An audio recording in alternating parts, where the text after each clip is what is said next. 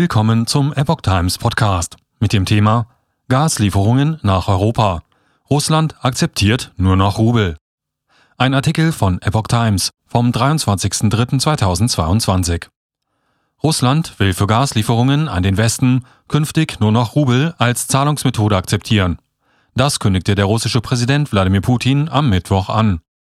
Demnach soll die Zahlungsmethode bei Gaslieferungen an unfreundliche Staaten zeitnah umgestellt werden und nannte eine Übergangsfrist von einer Woche. Es macht keinen Sinn, unsere Waren in die EU und in die USA zu versenden und die Zahlung in Dollar und Euro zu erhalten, so Putin. Bis auf die Währung soll bei den Lieferungen aber nichts geändert werden. Wie genau die Umsetzung der Maßnahme aussehen wird, blieb zunächst unklar. Die Details sollen laut Putin in den kommenden Tagen geklärt werden.